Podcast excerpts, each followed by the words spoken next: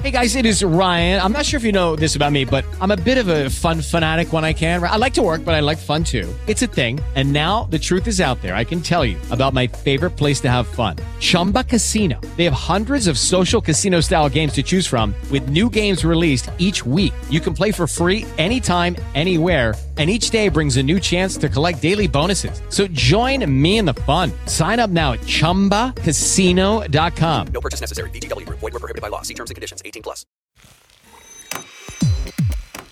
Al cierre con Andrés Mompotes.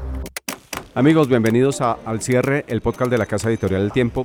Hoy es miércoles 6 de marzo del año 2019 y vamos a hablar con ustedes de muchas historias muy importantes y que los colombianos están consumiendo y leyendo a través del tiempo.com y de todas las plataformas digitales. Vamos a hablar, por ejemplo, de por qué los bogotanos llevan neveras en, en el sistema de Transmilenio qué fue lo que pasó con una polémica decisión de la Federación Colombiana sobre el fútbol profesional femenino cuál es la disposición que trae el plan de desarrollo y que puede afectar a personas que no alcanzan a tener los ahorros suficientes para una pensión.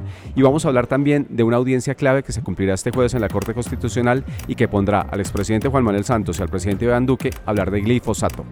Soy John Torres, editor de Mesa Central. Comenzamos.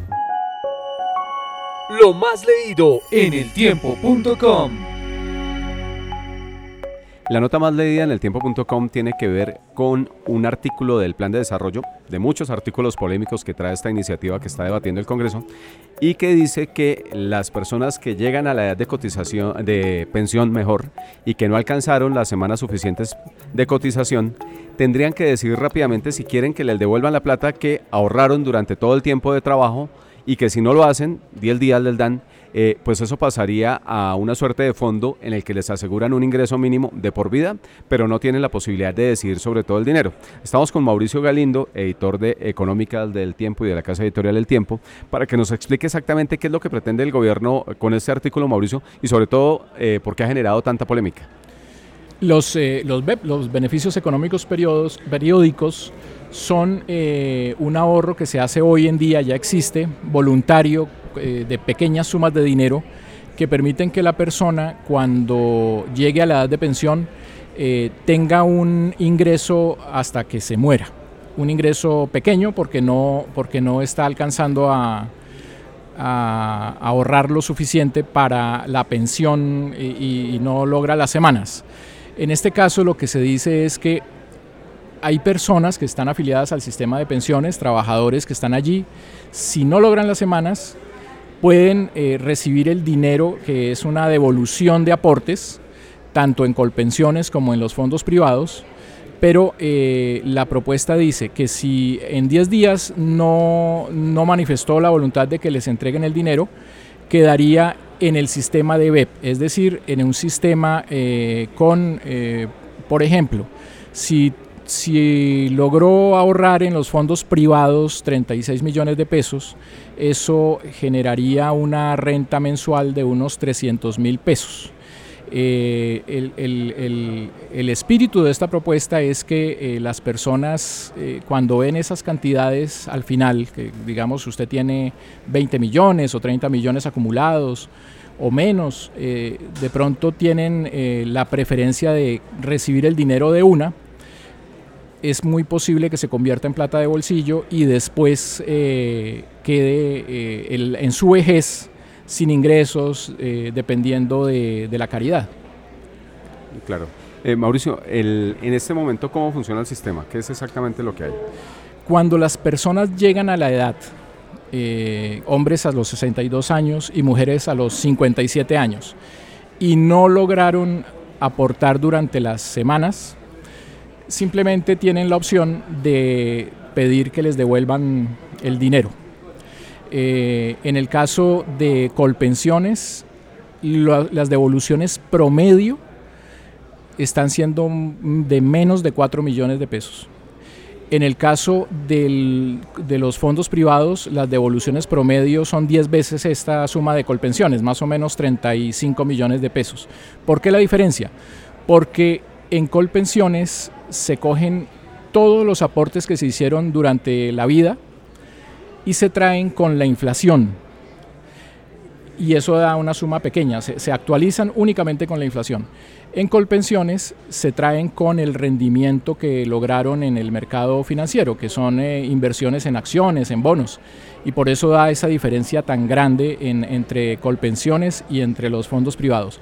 Y eso es lo que le entregan a la persona una vez eh, termina su, llega a la edad de, la, termina su vida laboral, llega a la edad y, y no logró tener derecho a una pensión. Claro. La polémica grande está también por el plazo tan perentorio que, están estableciendo. 10 días en un país en el que cualquier trámite pensional suele demorarse incluso años, en el que las comunicaciones con los fondos y con Colpensiones no son necesariamente las más claras y las más expeditas. ¿Cómo se garantizaría que, esto se respetara, se cumpliera y que además la gente tenga derecho al pataleo cuando siente que tomaron una decisión que no era la que quería? Sí, el, eh, digamos que el, plan, el plan de desarrollo plantea esos 10 días. Eh, no sé si eso se apruebe, supongamos que se apruebe.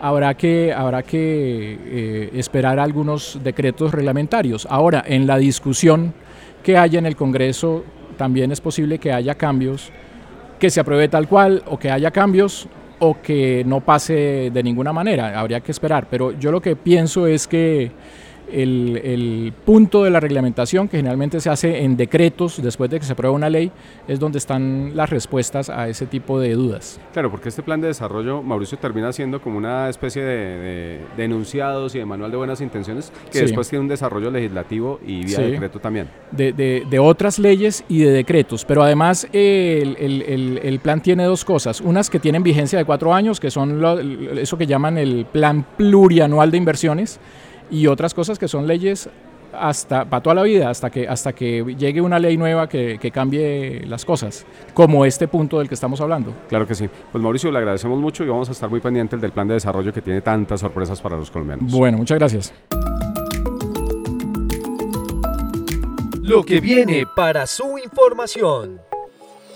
Y en lo que viene estamos con Marisol Gómez, editora de la sección de Paz y de Justicia del Tiempo, y nos va a contar Marisol cuál es la importancia que tiene una audiencia que se va a realizar este jueves en la Corte Constitucional y en la que van a estar el presidente Duque, el expresidente Juan Manuel Santos, el fiscal general y muchas personas de mucha importancia en Colombia hablando de un tema absolutamente sensible que es el glifosato. Mari, ¿qué es lo que va a pasar mañana en la Corte? Pues digamos que la importancia de la audiencia este jueves desde las 8 de la mañana en la Corte eh, tiene que ver con que, digamos, los argumentos que expongan allá el presidente Duque, que como supo el tiempo defenderá el uso del glifosato, aunque con precauciones, con protocolos, como por ejemplo eh, cambiar la tecnología de la aspersión.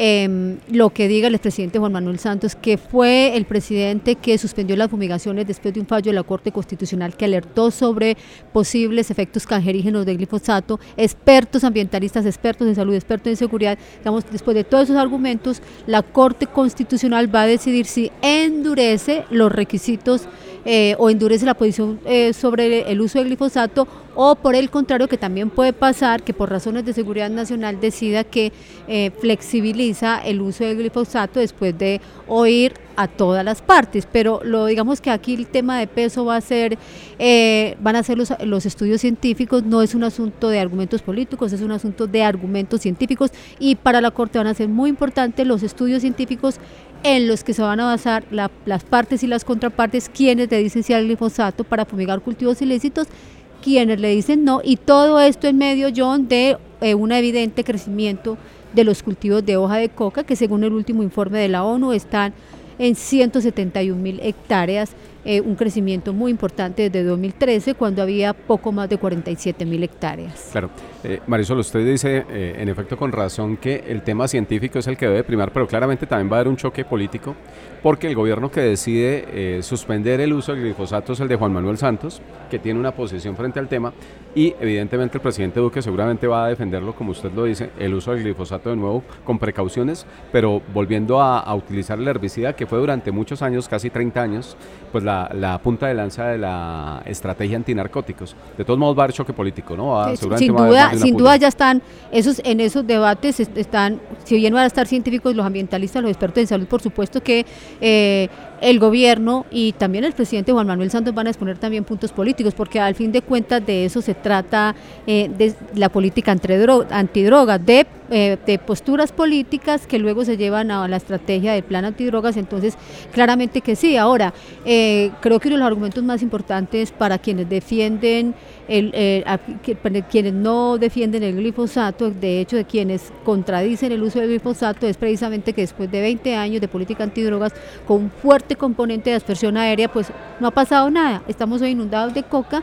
Sí, hay quienes dicen porque se dejó de eh, porque se dejó de fumigar desde el 2015, pero y entonces hasta el 2015 cuando también seguíamos eh, siendo el país eh, el mayor productor de coca en el mundo, entonces ¿qué pasaba? No, hay claramente estos son todos argumentos políticos que van a salir seguramente mañana en el debate, pues y será la Corte la que tiene que llenarse de sabiduría para, para, para poder discriminar entre los argumentos políticos, los científicos y lo que más le conviene al país y lo que les conviene a las comunidades y lo que le conviene obviamente eh, a todo el mundo para que Colombia deje de ser el mayor productor de cocaína en el mundo. Claro que sí, Marisol, le cuento y les cuento también a todos nuestros oyentes que mañana en el tiempo.com vamos a estar transmitiendo en directo la audiencia Vamos a hacer un análisis eh, muy, muy, muy detallado de cada una de las posiciones. Sí, minuto a minuto. Exactamente. Y vamos a tener al final del día seguramente el análisis con usted y con los muchachos de justicia sobre realmente qué fue lo que se decidió en la Corte y a dónde puede llegar, porque la decisión no es mañana, mañana es la exposición de motivos de, las diferentes partes. La, la, decisión de la Corte seguramente vendrá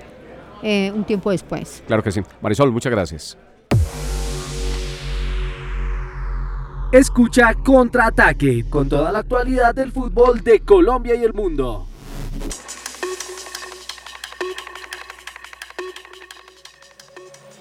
La clave de las noticias. El tema clave vamos a hablar con don Orlando Asensio, su editor de deportes de la Casa Editorial del Tiempo, sobre algo muy polémico y es que hoy la Federación Colombiana de Fútbol anuncia algunas decisiones sobre la Liga Femenina en momentos además en los que se ha denunciado acoso sexual en, esas elecciones y en, ese, en esa actividad deportiva y las decisiones que anuncia son muy polémicas. Cuéntenoslas, don Orlando. Pues John, ¿qué tal? Eh, en esta historia del fútbol femenino en los últimos días, cada minuto hay una nueva historia.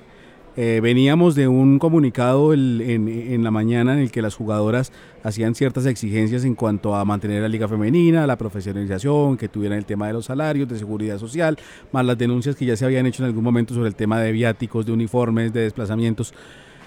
Esta mañana hubo una reunión en la sede de la Federación Colombiana de Fútbol con la presencia del presidente Ramón Yesurún, del vicepresidente y, dirigente de la DiFútbol Álvaro González y algunas de las jugadoras. Y la decisión que se toma en esta reunión es que la liga profesional como tal no se va a realizar, sino que se convierte en una liga semiprofesional con jugadoras sub-23 que solamente van a tener la posibilidad de algunas jugadoras mayores que puedan participar y sin la presencia de jugadoras extranjeras como se hizo en las dos ediciones que se alcanzaron a disputar de la Liga Femenina. Por supuesto, ya hay reacciones de parte de las jugadoras. Pudimos hablar con Lacey Santos, una de las eh, referentes de la Selección Colombia, en la que muestra su desacuerdo y plantea que tal como están las cosas, les van a quitar la posibilidad a muchas de ellas de competir.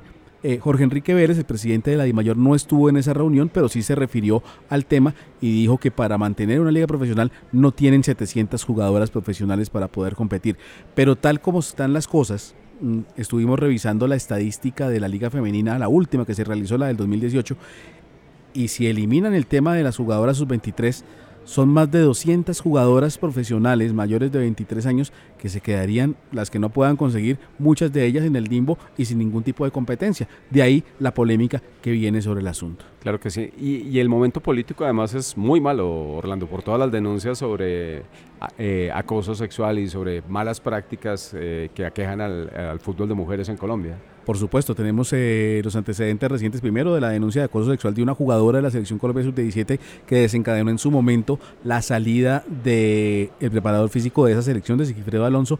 Otra denuncia que ya está en tema de fiscalía y que ya está en imputación de cargos contra el técnico de ese equipo, el señor Didier Luna, que está para el próximo 22 de abril. Y además, eh, la unidad investigativa del tiempo dio a conocer hoy que esas denuncias, a pesar de que la Federación Colombiana de Fútbol afirma no haberlas conocido, resulta que sí estaban, eh, se existían y se habían hecho a través de un antiguo miembro del comité ejecutivo que hoy ya no está, que es el señor Jesualdo Morelli, quien aparecía como delegado en, en esa participación de la selección sub-17. De manera que hay muchas cosas todavía que vienen por delante. Está citada para este jueves una rueda de prensa con cuatro de las referentes de la selección Colombia de mayores, entre ellas las dos jugadoras hicieron las denuncias iniciales a través de unos videos en redes sociales, Isabel Echeverry y Melissa Ortiz. A ellas se van a unir la capitana de la selección Colombia, que es Natalia Gaitán, y una de las referentes también desde hace mucho tiempo de la selección, que es Oriánica Velázquez. Veremos en esa rueda de prensa cuáles van a ser los planteamientos y qué es lo que viene ahora en un tema que cada vez es más espinoso. Claro, ¿esta decisión Orlando es definitiva? ¿Hay alguna instancia para que pueda apelarse? Pues eh, eh tenemos entendido, el próximo mes hay una asamblea de clubes de la DIMAYOR y los mismos clubes son los que van a pedir que se mantenga esta decisión que acaban de tomar. Eh, ellos argumentan la medida eh, hablando de problemas económicos que no les dio económicamente, la liga no tiene patrocinio, eh, el presidente de la DIMAYOR asegura que dos firmas además que tenían más o menos adelantado para tener patrocinio para la Liga Femenina se echaron para atrás al ver todos estos escándalos que hay alrededor. Entonces, el, están argumentando temas económicos para no hacerlo y todo parece indicar que el tema lo va a retomar. Otra vez la de fútbol, que era la que eh, originalmente organizaba los torneos femeninos y de los que salieron las primeras representaciones colombianas en torneos internacionales, con ahora la inclusión de los equipos profesionales de Di Mayor que, que tengan su escuadra femenina. Con la eh, con el, con el recordatorio de que además hay un mandato de parte de la Conmebol de que los equipos que tengan participación en torneos internacionales deben tener escuadra femenina, aunque tal como está la reglamentación, es muy gaseoso y no hablan de que tengan un equipo femenino, sino que simplemente, eh, un equipo femenino profesional, quiero decir, sino que simplemente tengan un equipo femenino que esté participando en los torneos. Es decir, desde el punto de vista jurídico de reglamento de Conmebol, eh, no se estaría violando nada si deciden, como todo parece indicar, que la liga, que la liga sea ahora semiprofesional. ¿Por qué la federación va a contracorriente, pareciera? ¿Por qué eh, cuando hay denuncias de acoso sexual sale un señor como González a decir lo que dice? ¿Usted cómo interpreta todo esto, Orlando? Yo, en cuanto al tema de las jugadoras profesionales, siento que hay un tufillo de revancha que, que no es bueno. un tufillo de castigarlas por hablar, de castigarlas por denunciar. Es una práctica muy vieja en el fútbol profesional. Eh, mencionaban eh, los jugadores de la selección Colombia ayer cuando sacaron su comunicado respaldándolas, una lucha que tuvieron ellos durante más de 15 años para tener una agremiación y para que se les respetaran sus derechos. Muchas veces el fútbol profesional, los jugadores, hablamos del fútbol masculino, quisieron agremiarse y esas agremiaciones terminaron eh, aplastadas por la federación y los jugadores incluso dejaron de ser convocados a, a selecciones Colombia de mayores. Cito casos como el de Jaime Rodríguez, cito casos como el de Norberto Molina, como el de Germán Morales, que tuvieron que sufrir eh, que no los llamaran a la selección eh, por por denunciar y por, y por tratar de, tener sus derechos. Con las jugadoras de la, de la selección femenina, pues ya hay un antecedente, que es el de Daniela Montoya, que hizo unas denuncias en su momento y estuvo por fuera de la selección mucho tiempo, la, la, terminaron sacando por quejarse. Y uno, y uno lamentablemente siente en este caso otra vez ese tufillo de revancha de parte de los directivos simplemente por exigir unos derechos, más allá de que algunas cosas eh, las jugadoras pueda que no tengan razón o que pueda que no lo hagan de la mejor manera, y también el tema hay un tema sexista ahí que no que, que, que, no suena bien que no que, que, no se siente bien en lo que quiere hacer la federación. Claro que sí. Pues Orlando vamos a estar muy pendientes de este tema y, y ojalá la, la federación pues actúe en consecuencia con los tiempos, con los derechos de las mujeres y además se dé cuenta de que la verdad este tufillo del que usted habla pues le cae muy mal al deporte colombiano. Hay un retroceso además, están hablando ellos, están argumentando también el tema y para, eh, eh, sobre todo con el tema de la selección de mayores de que en el último tiempo no dieron resultados, sí. Hubo un fracaso en cuanto a, que no se clasificó al Mundial Femenino, pero es que no se les puede olvidar que el Atlético Huila es el campeón de la Copa Libertadores y no estamos hablando de un equipo grande, estamos hablando de un equipo que hace un esfuerzo muy grande, que arma un equipo femenino, que se dio el lapo de contratar a varias figuras, entre ellas a Yoreli Rincón, y se ganaron un torneo internacional que nunca se lo había ganado el, fútbol femenino de mayores. Entonces no pueden hablar de que no hay resultados cuando pues hay uno muy reciente, muy latente y que ahora le van a quitar la posibilidad a ese mismo equipo de Atlético Huila y a todos los demás de tener una competencia profesional. Claro que sí. Señor, muchas gracias. Escucha Padres sin Instrucciones, el nuevo podcast del tiempo. Todo lo que nos pasa como papás desde el día en que empezamos a hacerlo.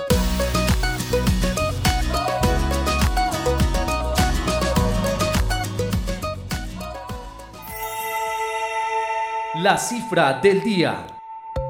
La cifra es 194 y es el número de comparendos que ha impuesto la policía a aquellas personas que llevan eh, objetos que evidentemente no deben estar en Transmilenio. Y estamos hablando de este tema con John Cerón, que es periodista de la sección de Bogotá, porque hay una foto y una imagen mejor que se hizo viral y es la de una persona que intenta llevar una nevera en el sistema de Transmilenio y que por supuesto pues ocasiona una cantidad de problemas alegando que tiene derecho a y que no tiene otro medio para llevar esa nevera al sitio donde tenía que llegar. John, cuéntenos qué es lo que está pasando eh, con este tipo de personas pues que, no entienden que el Transmilenio es un servicio para todos que evidentemente lo podemos usar, pero que tenemos que también que saber usarlo. Sí, John, eh, muy buenas tardes para todas las personas que nos están escuchando. Bueno, ahí hay varias cosas. Esta no es la primera vez que, se transporta una nevera o que entra, ingresan una nevera a una estación de Transmilenio. Hace unos meses también se dio este mismo caso. Y no solamente se trata, se trata de neveras, también se ven eh, mercados, se ven sillas. Bueno, y otro tipo de elementos que no deberían estar porque sobredimensionan el límite de, de, lo que se puede llevar en Transmilenio, que son más o menos 60 centímetros por cada lado de un paquete. Entonces, pues esto queda. Eh, tenemos un, una foto que me va a salir en el impreso para que la gente la vea, donde vemos en un, en un articulado un colchón, que llevan un colchón dentro de este.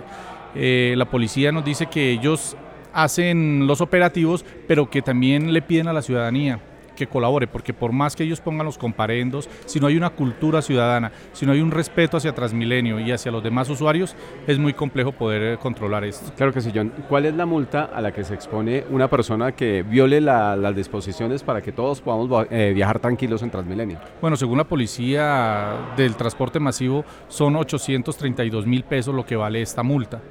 Eh, que, que, pues en lo que va recorrido del año, como lo decía hace un momento, John, es, van 194 sancionados. Claro que sí, pero no solamente se ven este tipo de comportamientos, como usted bien lo dice, John, hay muchos ejemplos de mal uso del sistema que no deberían estar pasando, pero que desafortunadamente había un relajamiento de la cultura, de esa buena cultura que tuvo Transmilenio en su primera etapa.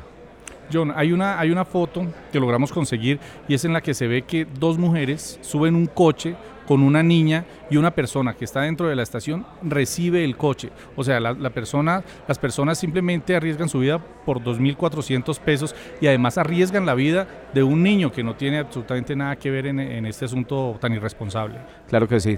Eh, ¿Qué ha pasado, John, de todos modos, con esas campañas de, de, de volver a recuperar la civilidad, la civilidad la, las buenas prácticas de Transmilenio? ¿Usted cree que están funcionando?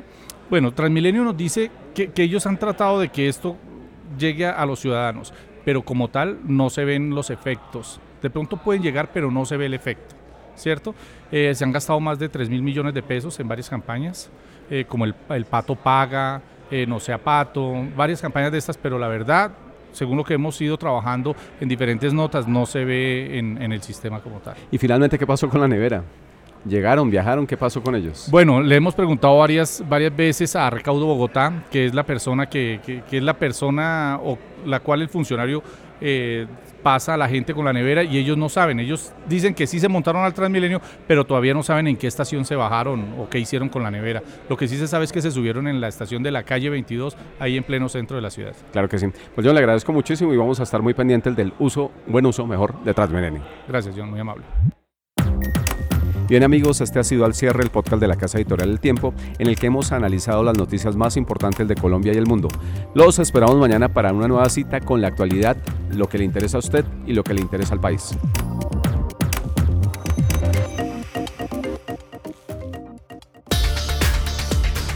Escucha otros podcasts de El Tiempo ingresando a www.eltiempo.com slash podcast.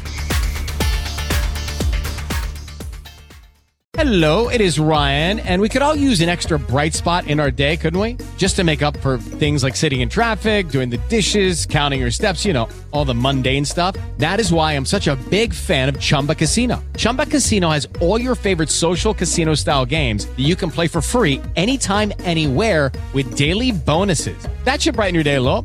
Actually, a lot. So sign up now at chumbacasino.com. That's chumbacasino.com. No purchase necessary. Group. Void were prohibited by law. See terms and conditions. 18 plus.